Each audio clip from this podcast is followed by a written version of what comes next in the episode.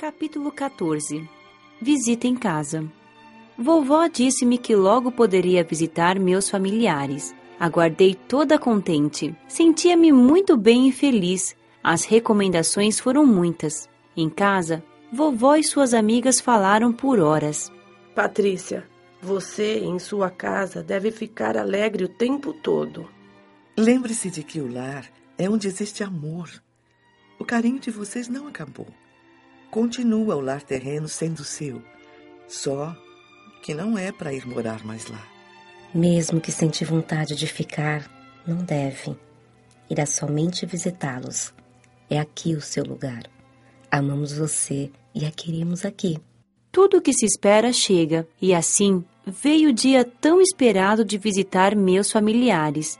Acompanhariam-me Arthur, Maurício, Frederico e vovó. Não pude deixar de pensar se não seriam muitas pessoas para ir comigo a uma simples visita. Maurício, como sempre, lendo meus pensamentos, esclareceu. Sua avó vai porque quer prazerosamente acompanhar na visita.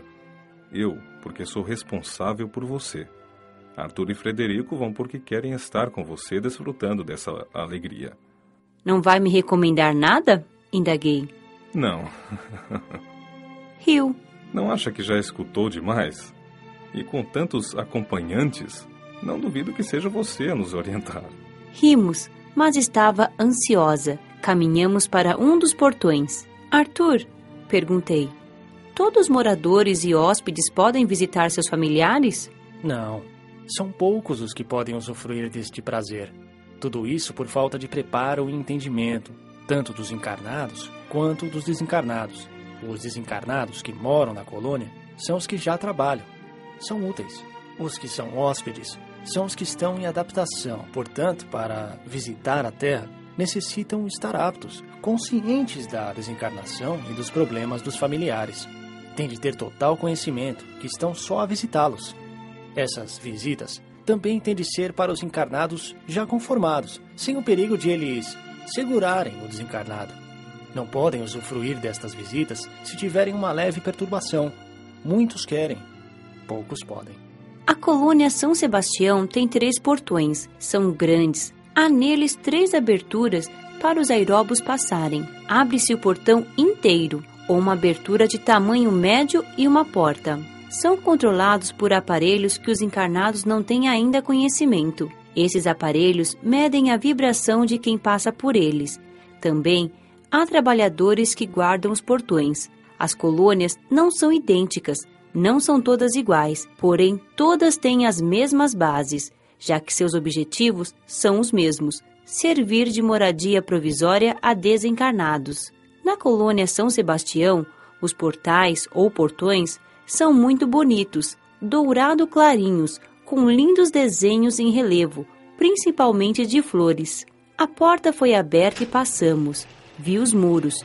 Toda a colônia cercada ou murada. Essas expressões ou nomes dados não alteram. Ela é cercada por uma energia, força magnética e só é possível entrar e sair pelos portões. Esse muro ou parede que a cerca é do mesmo material de que é feita toda a colônia. Sendo assim, são poucos os desencarnados que conseguem atravessar essa muralha. Também há essa energia magnética que impede de entrar desencarnados que não podem ir à colônia, geralmente irmãos enraizados no mal e com intenções mesquinhas. É bonita a muralha. Cheguei perto, toquei-a, mas quando olhei para cima não vi seu final. Ela é constituída até certa altura, depois só fica a energia magnética, que envolve toda a colônia. Para que se possa ver a colônia, necessita-se vibrar igual. Sendo assim, Muitos espíritos ignorantes e maus não a encontram, não conseguem vê-la. Meus três acompanhantes ficaram observando-me enquanto olhava tudo curiosa. Arthur, indaguei, sempre tive a curiosidade de saber que aconteceria se um avião passasse por aqui. A colônia fica longe do espaço onde passam aviões.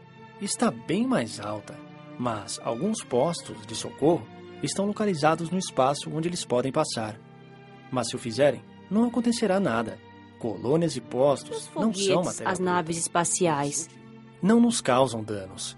Mas as colônias não são imóveis e podem, pela força mental dos que as sustentam, mudar de lugar se houver necessidade. Vamos! Falou Frederico sorrindo.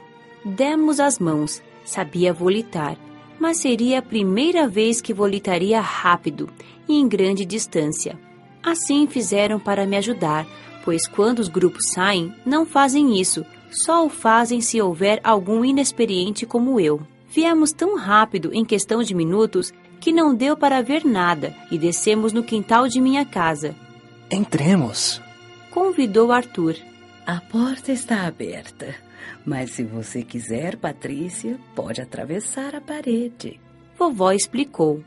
Depois, respondi. Mamãe estava sentada no sofá da sala, fazendo crochê. Estava mais magra. Olhei-a demoradamente. Amo-a demais. Fiquei parada na sua frente. Vovó falou carinhosamente. Venha, abrace-a, beije-a. Aproximei-me de mansinho, beijei sua mão, seu rosto. Tendo consciência que se é desencarnado, notamos muitas diferenças ao nos aproximarmos de um encarnado. Assim, quando fui pegar nas mãos de mamãe, as minhas atravessaram as dela. Beijei seu rosto devagar, emocionei-me. Sempre dei valor a tudo que tínhamos, mas sem exagero. Sempre fui grata a tudo que tive e cuidei, dando valor a cada objeto. Ao ver a casa, meu lar, como sempre, dei graças ao Pai. Sempre considerei ter mais do que merecia. Senti vontade de chorar ali na frente de minha mãe, mas me esforcei, levantei-me, refugiei-me nos braços de vovó. Agora, Arthur disse animando-me. vamos ver Carla. Depois iremos ao sítio para que veja seu pai e seu irmão. Você vai volitar ao nosso lado. Vamos devagar. Disse Maurício. Os fluidos da Terra são bem mais pesados que os da colônia. Lá existem boas vibrações, porque não há maldades. Aqui são mentes boas e más a vibrar. Muitos desencarnados das colônias e postos de socorro, ao voltar à Terra pela primeira vez, sentem falta de ar, tontura e ligeiro mal-estar. Nada senti, porque estava amparada pelos amigos que me acompanhavam. Volitamos, fiquei no meio, mas sozinha. Ver a cidade de cima voando é bem agradável. Chegamos à casa de Carla, abracei-os, ela e meu cunhado Luiz Carlos. Ela logo daria à luz o meu tão esperado sobrinho. Depois fomos ao sítio. Como é agradável volitar no campo, ver as árvores, as plantações e animais. Vi Juninho trabalhando, dei-lhe um forte abraço. Fui até meu pai, beijei suas mãos e agradeci. Papai pensava em mim, mandava seus costumeiros incentivos. Beijei-o e o abracei. Olhei para a nossa casa do sítio. Posso agora passar pela parede? Com afirmativa, fui em direção à casa, mas perto da parede parei. Como faço? É simples. Pense que o fará e faça.